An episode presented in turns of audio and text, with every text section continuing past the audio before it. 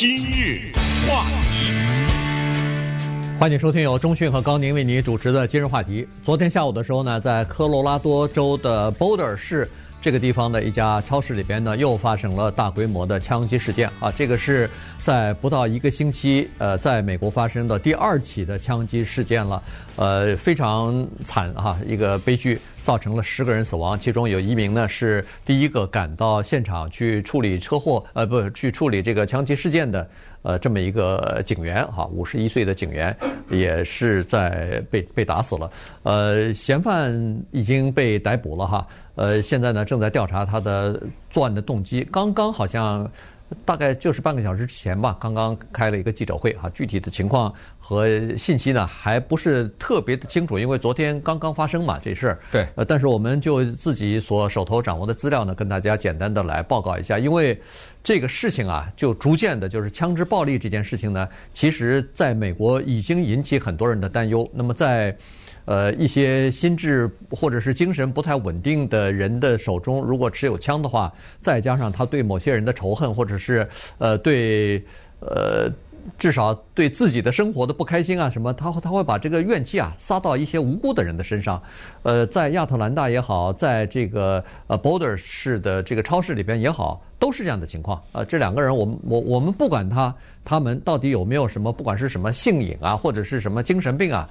他把这个，他把这个怨气啊撒到无辜的人身上去，这个是非常可怕的。既然可以在这两个地方发生，那么在其他全国的其他的城市、其他的超市、百货商店也可能会发生啊。这哪是这两个人的问题呢？我们纵观一下美国历年来发生的大规模的枪击事件，多数的情况是这样，是吧？不光是在科罗拉多，在所有的地方。刚才你说的大概二十来分钟以前的那个记者会呢，我是全程跟踪了一下。呃，因为你当时正在节目上嘛，在头条抢先报，所以呃也把当中的一些部分的录音等一下给大家播一下。但是我们想说的就是，仅仅是昨天我们在今日话题的节目当中呢，讲过东亚一些国家对美国发生的打了八个人的这个事儿，相对的来说比较冷淡。尽管被打死的人当中有亚裔，尤其是韩国人和华裔，原因之一是他们认为。这个在美国是一个经常发生的事情，只是数次的大规模的枪击事件之一，人多多少少有点麻木了。这是昨天的，对，今天就给你来了更惨的一个，从八个我给你打死十个，你这不是加深人家这种印象吗？人家就说，你看我没说错吧？嗯，对不对？你这不是又来了吗？你下一次又是什么时候啊？下一次死多少人呢？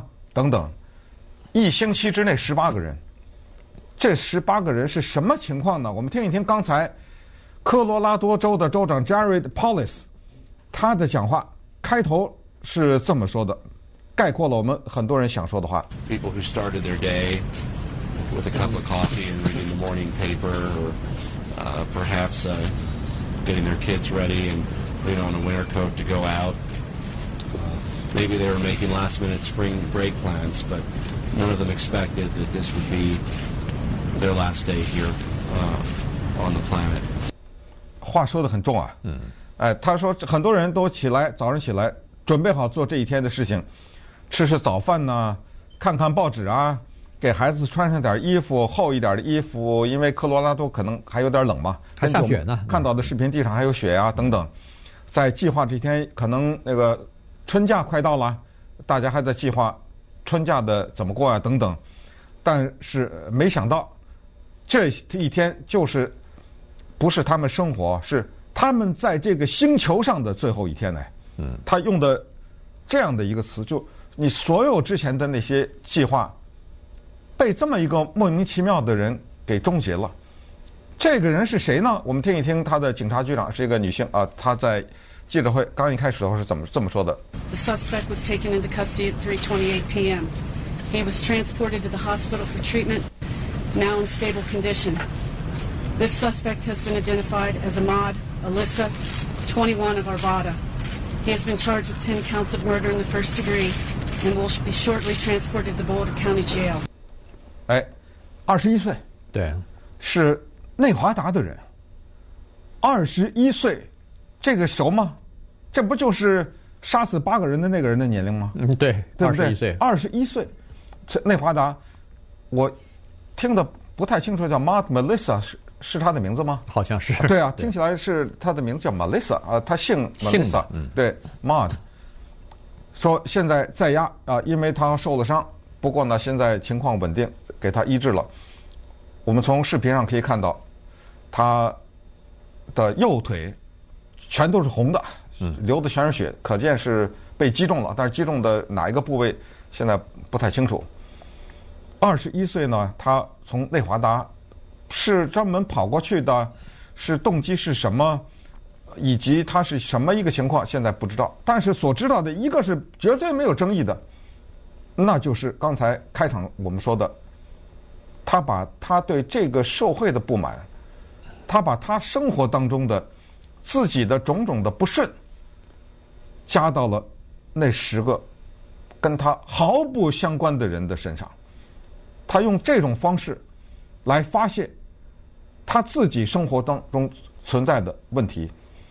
这个事情，我觉得才是非常可怕的，也是社会真正需要解决的。是不是枪的问题？是枪的问题，这个也没没有什么太多的争议。但是，更大的问题是我们之前经常说的是那个谁拿到这个枪的问题，对吧？对。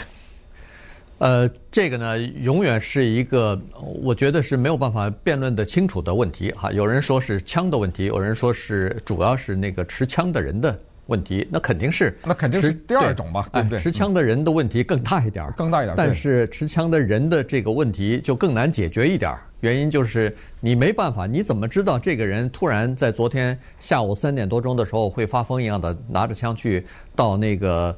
呃，那么一个超市去开枪杀人呢？你怎么去阻止这个人呢？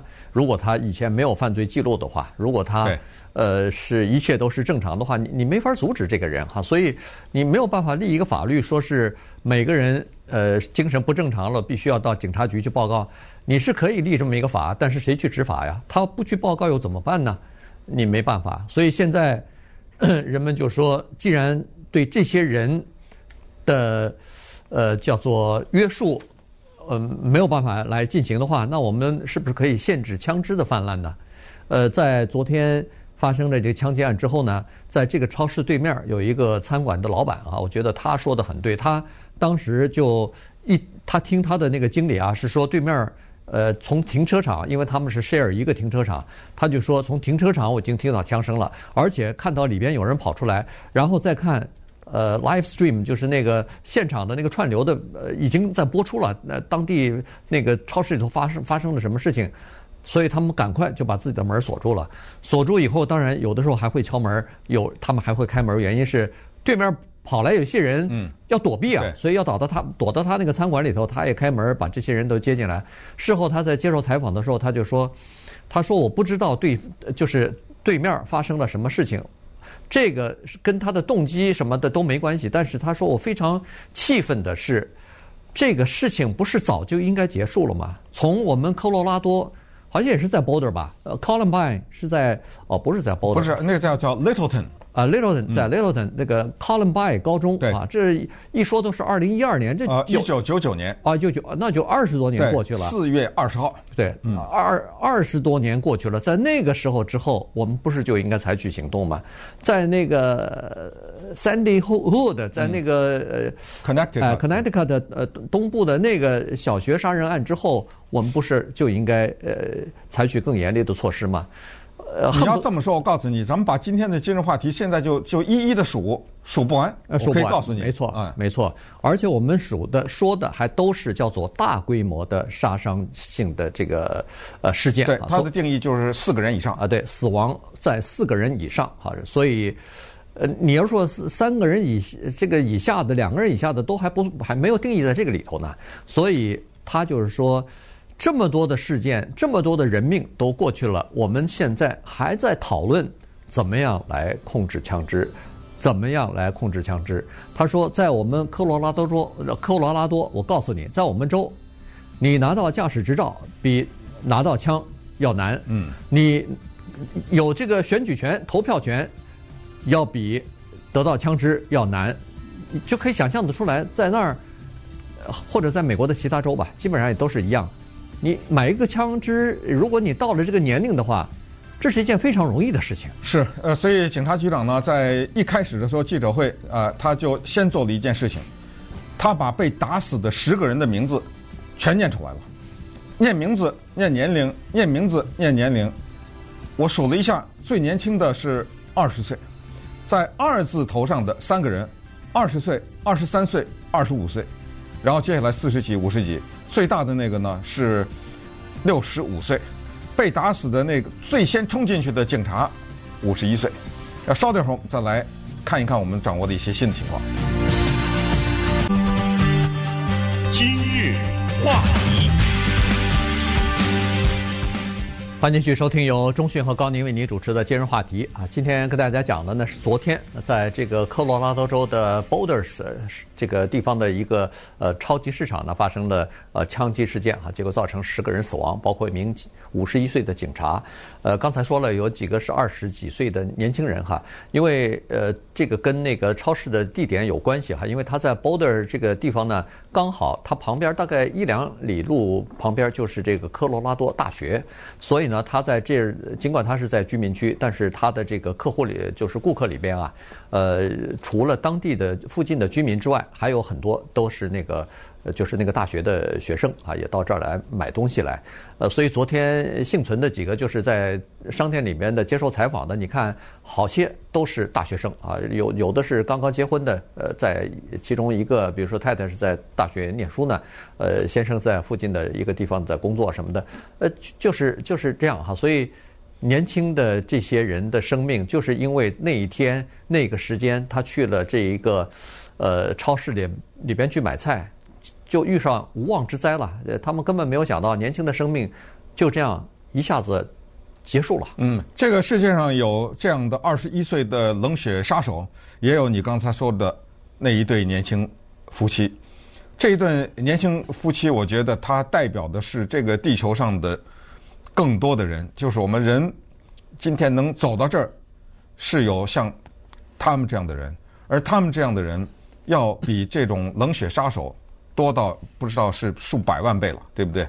你看，他们俩在这买东西，枪打了以后，趴在地上。后来太太先跑出去了，他这个先生干什么了？他回去了，他又嗯，这种事儿很少，就是说我们在这个人类生存过程当中，这几乎是刺激了我们的一种本性，就是逃亡嘛，对不对？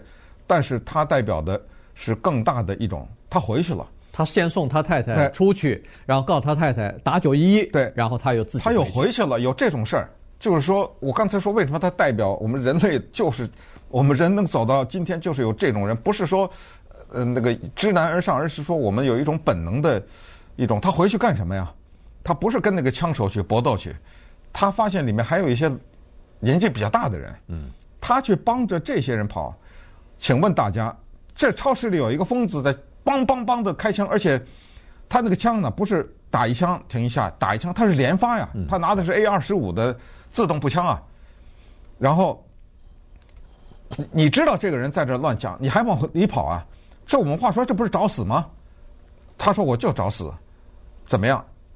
他把人家救出来，他再跑出来跟年轻的太太团聚，二十一岁啊，嗯，二十来岁，刚刚结婚，他的生活还长着呢。可能还希望着有孩子什么，建立一个家庭，当个祖父什么之类的。以后，他完全可能在昨天下午就没了，这太太就变成年轻的寡妇了。所有的这一切，他脑子里可能，我想他可能一秒钟都没想哎，对，就拔腿就往往回冲，就有这种人。那个二十一岁的人，我们看那个视频呢，就是被抓住的这个人呢，一开始我觉得他五十多岁呢，你看了吧？哦，对，头都秃了，对，头发是秃的，呃，他那个头上面。秃了顶，然后呢，当然胖啊，胖胖的。当然，这个视频不太清楚哈，你看不太清楚。但是那个视频从天上往下照，对，是直升飞机，大概是。对，呃，我觉得已经看得蛮清楚了啊。然后呢，呃，胖胖的，呃，他上身是光着的，嗯，光着上身，光着个上身，我估计也可能是警察给把衣服给扒了，因为怕他里面有枪还是什么，对不对？穿着短裤，穿着短裤都，我估计是警察给他扒了。他不可能行凶的时候是光着身子冲到里面。我当然这个不知道了啊，这个不重要的一个细节。这个呢，就第一眼我们看出来又是一个白人男子。当然，这个不是说给白人男子有什么刻板的印象，但是在这里必须得告诉大家，就是在九十年代的时候，的确有一个叫做“愤怒的白人男人”的现象。这个后来由克林顿把它变成一个大众文化的词汇。因为在他任总统的时候呢，发生了 Timothy McVeigh 在 Oklahoma 炸联邦大楼这个事情。嗯，那么当时呢，克林顿是指出了这个社会现象，它是怎么产生的呢？当然，这个事情后来也被共和党来呃做文章指责克林顿，也被川普用来做文章，就是说我代表的就是愤怒的白人男人啊。为什么呢？因为当时呢，克林顿说的这个。情况指的是这样的一群白人男性，是他们呢代表着保守的力量，他们对社会最大的仇恨是一个东西，叫做政治正确和平权法案。因为我们知道，政治正确和平权法案在九十年代开始慢慢的在全美国变成实质的。具体的执行的时候，他保护了很多少数族裔，对，让这些人可以接受教育，甚至可以进到一些过去根本进不去的工作，包括在电视台新闻主播的位置上，不可能有亚裔的面孔。但是随着卡特总统和克林顿之后的这些总统的推动，他们进去了。所以，愤怒的白人男子，他们仇恨的是第一，年轻人，因为我们知道年轻人观点比较开放，比较自由；第二，女性。因为在平权法案和政治正确当中，大量的女性得到了保护，她们得到了她们以前得不到的工作。第三，就是少数族裔，这个包括亚裔，啊，包括那黑人什么系就更不用说了。因为平权法案和政治正确也让很多的亚裔受力啊，对不对？呃，就是也是让他们进到大学里啊，然后呃，给予他们一些名额呀，包括一些。重要的工作呀，甚至在一个大公司里，比如说主管要提升的时候，要考虑亚裔啊等等这些。所以这些呢，在一九九三年就变成了一部电影，叫《Falling Down》，它是 Michael Douglas 主演的。他就是一个愤怒的白人，在洛杉矶的高速公路上堵车，当车堵到他实在受不了的时候，他的那个神经就崩溃了。他首先。进到的是一个韩国人的商店，韩国人开的商店，卖一瓶可乐，一罐可乐，他就发怒，他说：“这个可乐几毛钱，你在这凭什么卖一块多钱？”接下来他就拿了一支枪，开始了他的杀戮。Falling Down，崩溃。一九九三年，这么一个电影，他就为那一些人做了一个代言，嗯，看着痛快呀，对不对？杀，呃，杀他们这些人。但是，呃，这个中间传递的另外一个信息呢，可能它就超出了一个电影的纯粹的娱乐的这么一种价值。嗯。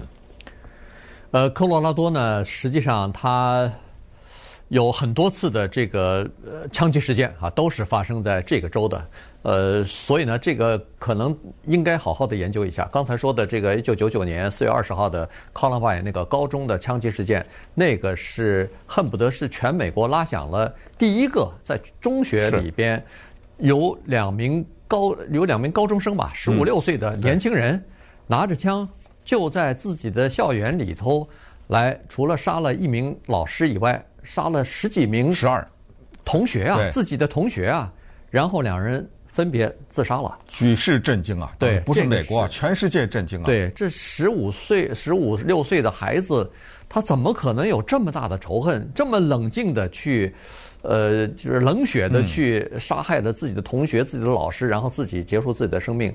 这是要，这是是这是什么东西促使他们做这些事情的？对，这个你刚才说冷静，确实是因为这个呢，就变成了后来的 Michael Moore 的一个著名的纪录片，叫做《Bowling》。For Columbine，为哥伦布高中打保龄球，那是因为这两个高中生在行凶之前，去打了一场保龄球。你想想，嗯，这这这是一种什么样的心态？也后来变成了 Gus Van Sant 的一个著名的电影，叫《Elephant 大象。嗯，呃，这两个电影都跟大家推荐一下哈。一个叫纪录片，是为哥伦布高中打保龄球 （Bowling for Columbine）。另外一个就是 Elephant 大象，大象是拍得很冷静。Bowling for Columbine 是讲的全美国的枪支的问题，到最后有一个不可思议的结尾。